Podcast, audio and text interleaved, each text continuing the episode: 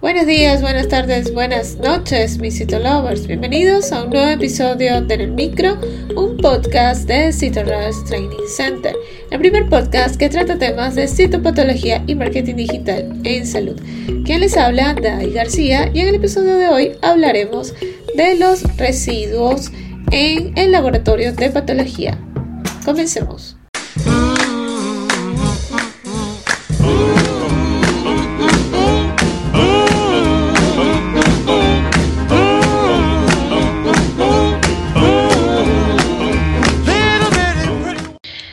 Al finalizar la actividad en servicio de patología, las sobras o los residuos deben tener un destino.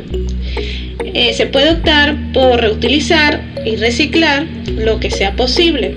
Por ejemplo, el silol. Cada residuo tiene sus propias reglas de almacenamiento y desecho, las cuales deben realizarse siguiendo las diferentes legislaciones nacional, estatal o municipal. Por tanto, es imposible enumerar los diferentes estándares en este episodio, pero vamos a describirlos algunos de una manera bastante sencilla, que sí funciona y pues es aplicable.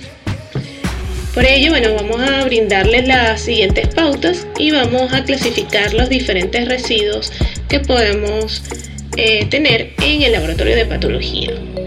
Generalmente los clasificamos en residuos administrativos, es decir, la, basura común, la basura de oficina, que debe seguir unos reglamentos y rutinas pues bastante sencillos eh, en el contenedor pues de residuos comunes.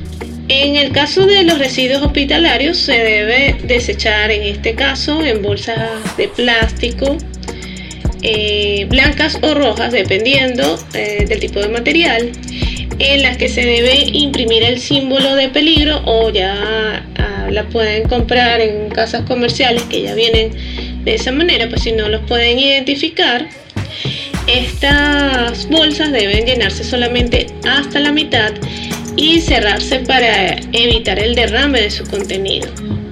Estas bolsas también deben depositarse en los sitios adecuados y establecidos para el recojo de este dicho material para que también el personal que labora en la recolección de desechos pues no pueda contaminarse. También tenemos los residuos punzantes o cortantes. En este grupo se incluyen lo que son las cuchillas enteras, las rotas, eh, las láminas, y otros objetos cortantes que deben desecharse también en un contenedor rígido que generalmente es de plástico que también venden en algunas casas comerciales o un descartex como también le llaman. El recolector debe colocarse cerca del lugar donde haya mayor probabilidad de que se utilice o que haya alguna rotura de, la, de las láminas. Asimismo, cuando este recolector alcance su límite, generalmente ellos tienen una línea negra cerca del borde donde dice que ya pues ya está lleno. Entonces en ese momento pues debe cerrarse y desecharse junto al sistema de, em, de recolección que habíamos hablado anteriormente. Las láminas también que contienen las muestras que han sido analizadas algunas se desechan otras eh, se conservan en archivo dependiendo del diagnóstico por lo menos 5 años.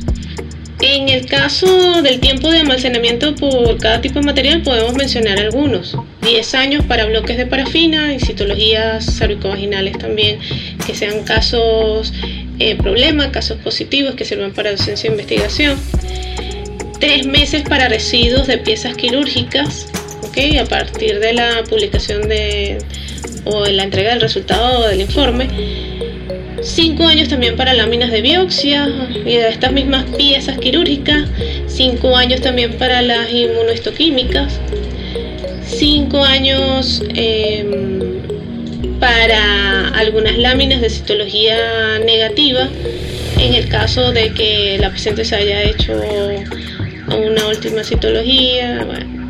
Después de entregar el informe impreso al paciente, este, ya no existe la obligación de retener la copia impresa. Sin embargo, pueden hacer una base digital que lo puedan archivar permanentemente. Asimismo, si no hay digitalización de estos documentos, de estas órdenes, este, pueden conservarse por lo menos 20 años. Y si los documentos pues están digitalizados, se pueden desechar inmediatamente en ese caso.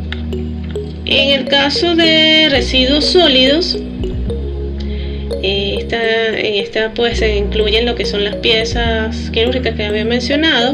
Se deben desechar en una bolsa de plástico color blanco o rojo que contenga el símbolo de peligro biológico y cuando sea posible también usar cajas duras para evitar que esta misma caja se rompa porque hay piezas que son bastante pesadas o bien que se derrame el líquido. Eh, cada caja debe estar bien identificada de forma que sea posible pues localizar que ese residuo corresponde a una muestra biológica. En algunas instituciones se pide que coloquen la cantidad de piezas entregadas.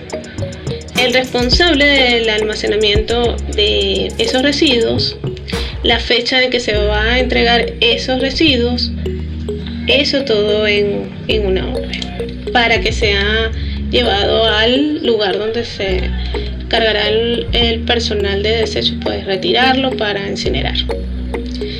Y por último tenemos los residuos líquidos. Los residuos y por último tenemos los residuos líquidos. Se deben desechar en recipientes vacíos e identificar el tipo de producto o sustancia que, que, se está desechando, si es silol, si es formol o algún otro tipo de sustancia. Debe mantenerse bien tapado no debe llenarse completamente el recipiente, siempre hay que dejar un espacio para la acumulación de gases. Em, se recomienda entonces no desechar líquidos en, en el plato.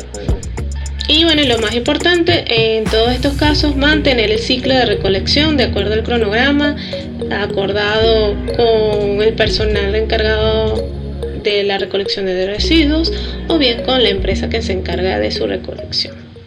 Y si te gustó en el micro, la mejor manera de apoyarnos es que compartas este podcast con tus amigos. Puedes escucharnos en tu plataforma de podcast favorita o a través de Spotify, iTunes, Google Podcast y otras plataformas. Asimismo, puedes escucharnos desde nuestra página web www.citorushdc.com. Asimismo, recuerda revisar nuestros artículos en el blog en la misma página web. Y seguirnos en las redes sociales como arroba en Twitter, Facebook, Instagram y TikTok. Y suscribirte al canal de YouTube. Mi nombre es Dai García y soy CEO and founder de Cito Hasta una próxima emisión.